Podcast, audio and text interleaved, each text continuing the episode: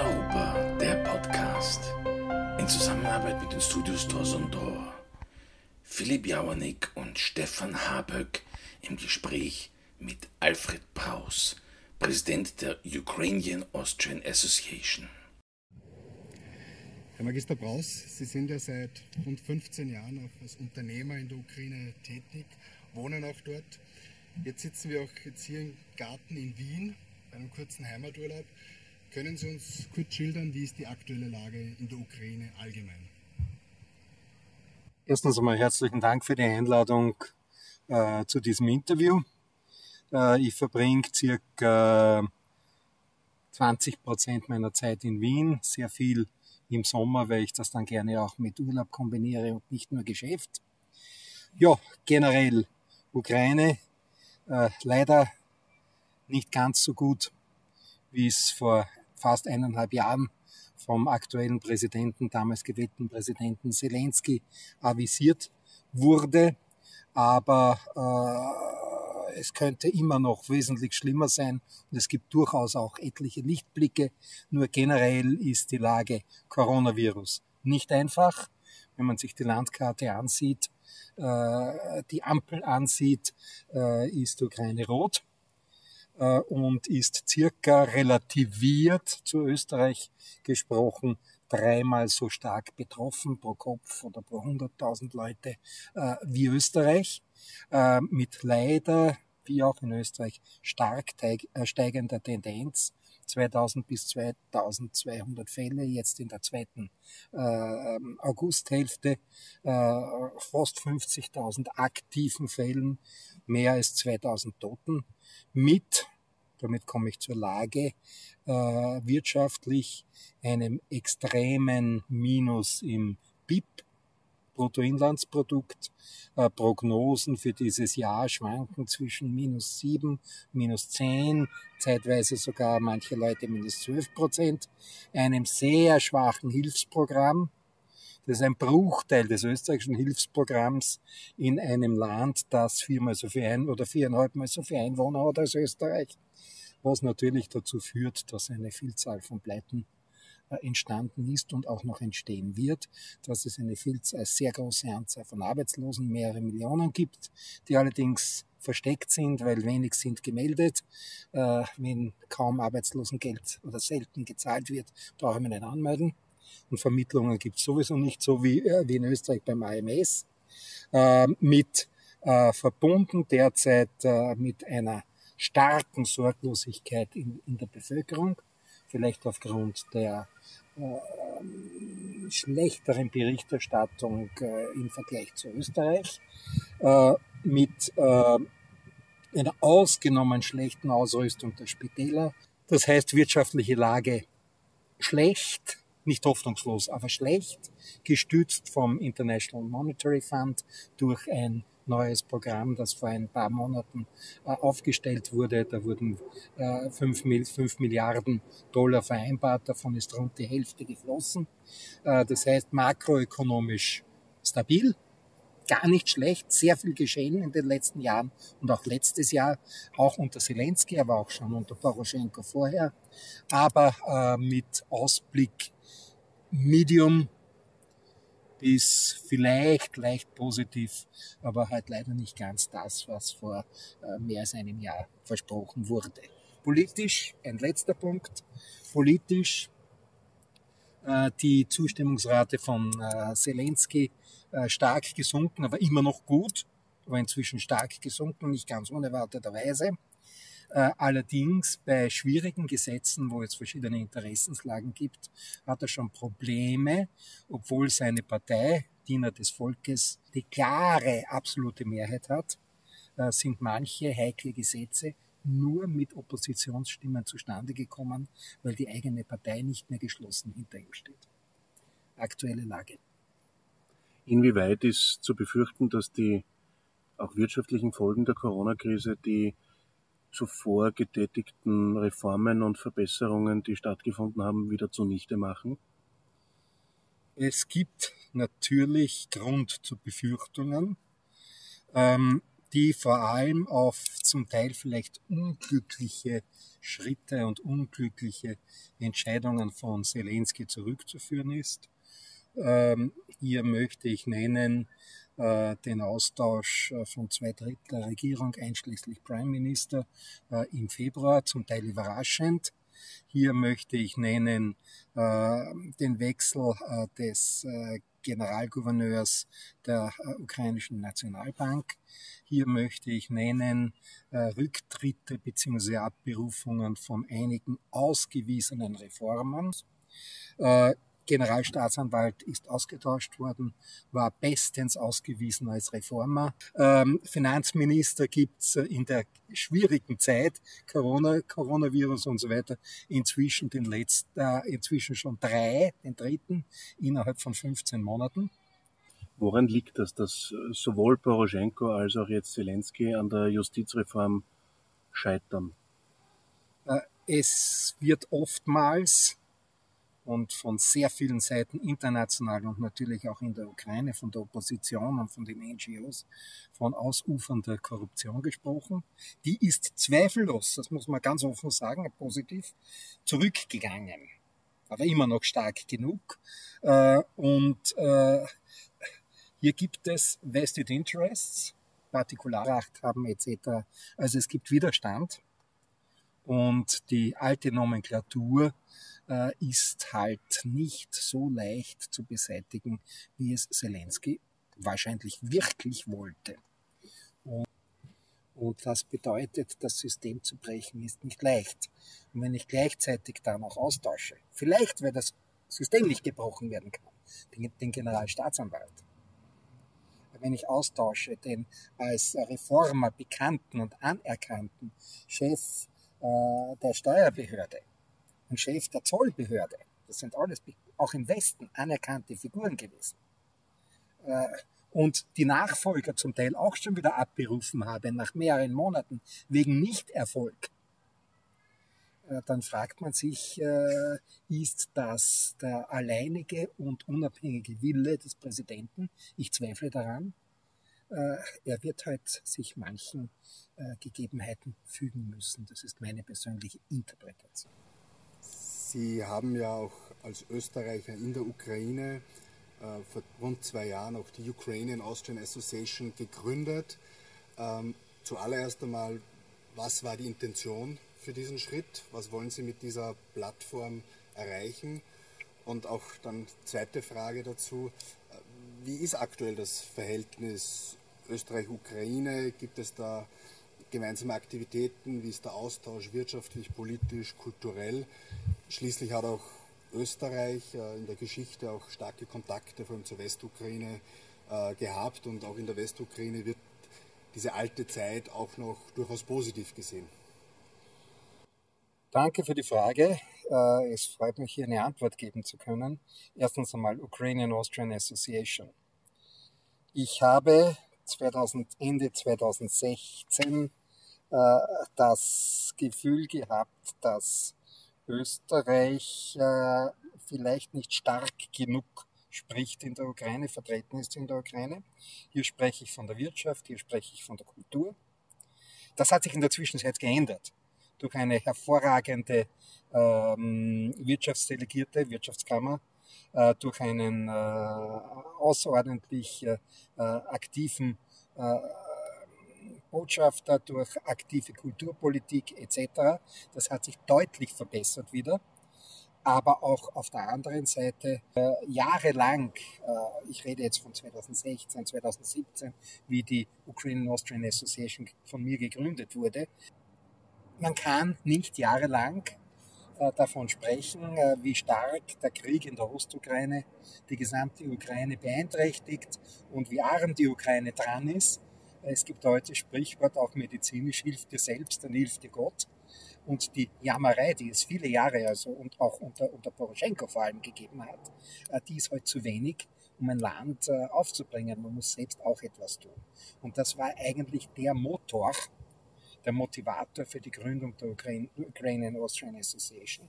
Und ich habe hier mit dem äh, Dr. Erhard Busek, früherer Vizekanzler, und, und, und, nach wie vor aktiv als äh, Vorstandsvorsitzender des IDM, Institut für den Donauraum und Mitteleuropa, wozu auch die Ukraine gehört. Da habe ich den, äh, den Herrn Dr. Busek gewinnen können als äh, Vorsitzenden unseres Supervisory Council und hier natürlich äh, mit der Ukrainian Austrian Association eine, eine, eine, eine starke Stimme, einen starken Mentor gewinnen können. So, die drei Ziele der Ukrainian Austrian Association sind, äh, kulturelle, bilaterale Projekte zu machen, in beide Richtungen, Ukraine, Österreich und vice versa. Äh, eine zivile Stimme zu sein, weil äh, die Reform und das Hochbringen der Ukraine äh, eine starke äh, Civil Society erfordert. Ich glaube, da sind sich alle einig.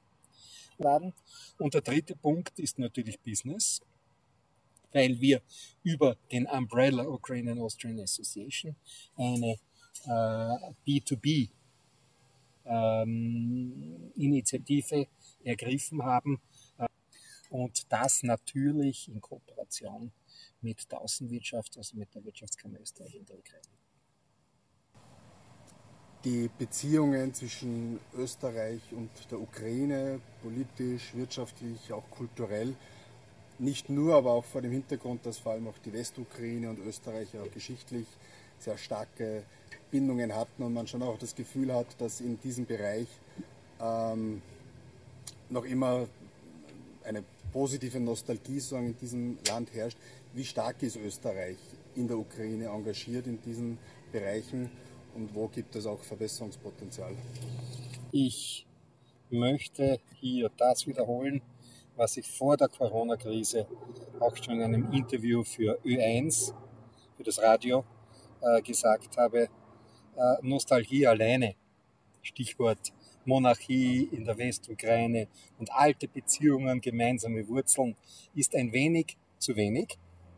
Ähm, wenn ich mir Russland anschaue, Russland ist im kulturellen Bereich, nicht nur im politischen Bereich, im kulturellen Bereich ungleich stärker engagiert in Westeuropa und damit auch in Österreich. Also hier ist seitens der Ukraine sehr wenig gemacht worden. Äh, nur letztes Jahr, auch mit dem gemeinsamen Kulturjahr 1919 Österreich-Ukraine, ist das schön langsam entstanden, äh, was übrigens in Teilbereichen sehr gut unter sehr kritischer Sichtweise sehr gut gemacht wurde, von beiden Seiten, sowohl ukrainisch als auch vom österreichischen Kulturforum. Ähm, aber äh, die kulturelle Botschaft der Ukraine in Österreich gibt es eigentlich diese starke Vertretung, diese starke kulturelle Botschaft, da hat die Ukraine viel zu, viel zu wenig gemacht in den letzten Jahren. Und da gibt es deutlichen Verbesserungsbedarf. Beziehungen an sich gut, soweit ich das sehe, auch aus Gesprächen mit den Botschaftern, äh, vor allem auch dem österreichischen Botschafter in der Ukraine, friktionslos, äh, gut, aber heute halt nicht so intensiv und möchte ich hinzufügen, unter dem Schatten von Russland, das nicht nur zehnmal so groß ist, sondern auch zehnmal mehr tut. Wie, wie sehen Sie die Potenziale der Entwicklungen der russisch-ukrainischen Beziehungen? Die sind, glaube ich, nach wie vor an einem Tiefpunkt. Gibt es da Hoffnungen oder kann man das ausschließen, solange es keinen Systemwechsel gibt? Äh, Zelensky ist angetreten mit drei wesentlichen Aussagen und hat damit auch alle Wahlen gewonnen, sowohl Präsidenten als auch äh, Parlamentswahlen. Äh, den Krieg zu Ende bringen, die Ukraine reich machen und die Korruption stark eindämmen und wenn es geht beseitigen. Krieg eindämmen. Der Krieg ist natürlich der wesentliche Faktor, der die Beziehungen äh, fast zum Nullpunkt gebracht hat. Es gibt noch äh, gegenseitig, es gibt noch Botschafter und so weiter. Also so weit ist man noch nicht gegangen, aber es ist der öffentliche Verkehr, die, äh, die, die Fluglinien und so weiter. Es gibt keine direkten Flüge. Es gibt einen einzigen Nachtzug, glaube ich, nach Moskau-Kiew. Aber ich, der ist, auch der ist womöglich jetzt schon eingestellt worden. Äh, es sind Lieferungen eingestellt worden. Es ist äh, äh Russland gewesen, vor dem Assoziierungsabkommen mit der Europäischen Union mit 42 Prozent, wenn ich es richtig im Kopf habe, deutlich stärkster Handelspartner äh, der Ukraine. Das ist inzwischen auf ein Drittel geschrumpft und die EU insgesamt ist inzwischen stärker als Russland vorher war. Äh, wie das politisch wieder äh, berichtigt werden kann, auf halbwegs normale Beziehungen zurückgeführt werden kann, das hängt von einer Seite ab und das ist Putin. Und ich möchte behaupten, dass Putin null Interesse hat, den Krieg zu beenden. Er hat, ich sage es auf Wienerisch, eine Heidenangst vor der Entwicklung in Belarus, ob es da nicht Spillover-Effekte dann auf Russland gibt. Äh, und das Gleiche gilt ja für die Ukraine. Er hat Ukraine immer nur als einen Torso angesehen und so bezeichnet und so behandelt, niemals als Sovereign State. Und äh, wenn man die Bevölkerung fragt, ich nehme an, das wird in Russland auch so sein, sofern sie nicht komplett aufgehetzt sind. Die haben nichts gegeneinander. Und in der Ukraine auch nicht. Das ist politisch und zum Teil religiös instigiert. Siehe der große Streit und die großen Probleme mit äh, dem Moskau und dem Kiewer Patriarch. Das ist unwahrscheinlich. Wie sieht man denn in Kiew die aktuellen Ereignisse in Minsk? Die Ukraine verfolgt das äh, natürlich äh, extrem interessiert. Äh, und die Ukraine sieht darin, soweit ich das beurteilen kann, ich bin seit einigen Wochen hier und Minsk, das Thema Minsk hat erst vor einigen Wochen begonnen.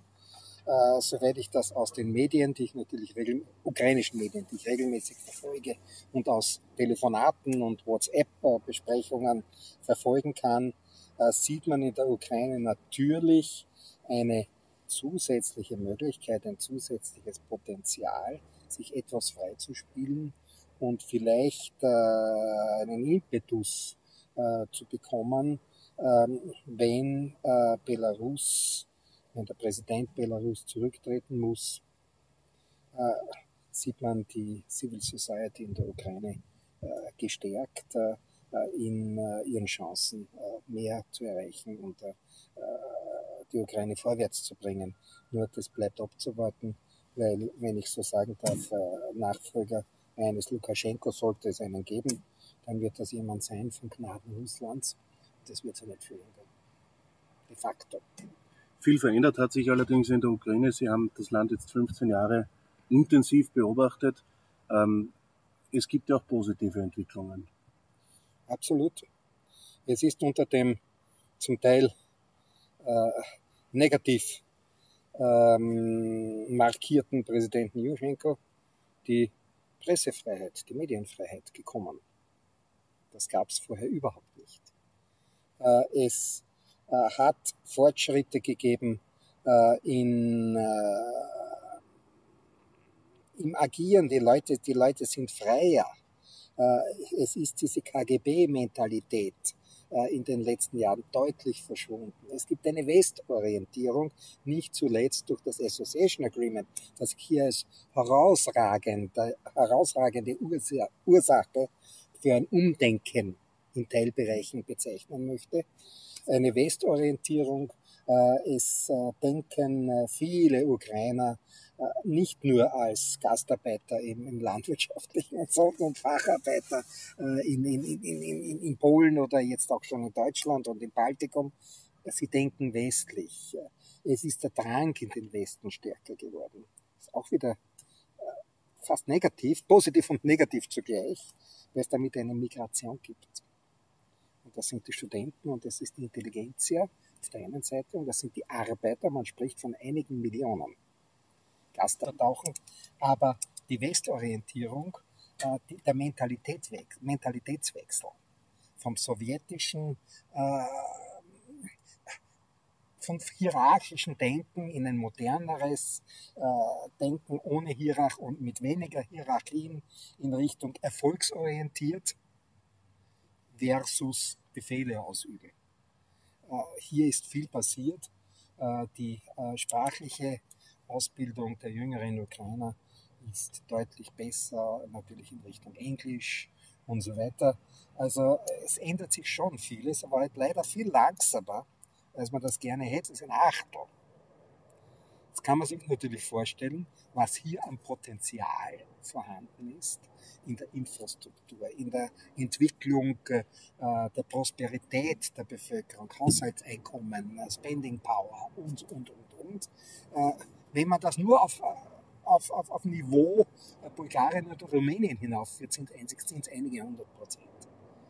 Und äh, in dem Sinne meine ich, dass die Voraussetzungen für so etwas heute stärker sind aufgrund des Mentalitätswechsels, wie ich, wie ich vorhin sagte, aufgrund der Westorientierung des Assoziierungsabkommens und natürlich auch der Visafreiheit seit einigen Jahren. Reisetätigkeit. Momentan durch Corona eingeschränkt, aber äh, frei für, für sechs Monate im Jahr in der, in der gesamten Europäischen Union und darüber hinaus. Ähm, das kommt und da ist, dazu ist der Boden in den letzten Jahren sehr wohl bereitet worden. Also das möchte ich als sehr positiv ansehen. Nur das ist nicht so sichtbar, weil das ist in den Leuten drinnen. Das ist die Ausrichtung, das ist die Denke, die die Leute haben. Herr Magister Braus, vielen Dank für diese spannenden Einblicke und diesen guten Überblick über die Entwicklungen und Aussichten der Ukraine. Und viel Erfolg für die weitere Arbeit mit der Ukrainian Austrian Association. Ich bedanke mich herzlich und ich hoffe, dass ich nicht zu negativ war. Aber die Tatsache, dass ich mit Familie, äh, wir sind jetzt im Garten meiner Wohnung in Wien, dass ich mit Familie in äh, Kiew wohne, zeigt ja, dass ich sehr wohl an die Entwicklung glaube. Das war Paneuropa, der Podcast. Philipp Jauernick und Stefan Haböck im Gespräch mit Alfred Braus. Präsident der Ukrainian Austrian Association. Eine Produktion des Studios Torsondor Brüssel. Redaktionelle Leitung Philipp Jauernick. Technische Direktion Dieter Grohmann.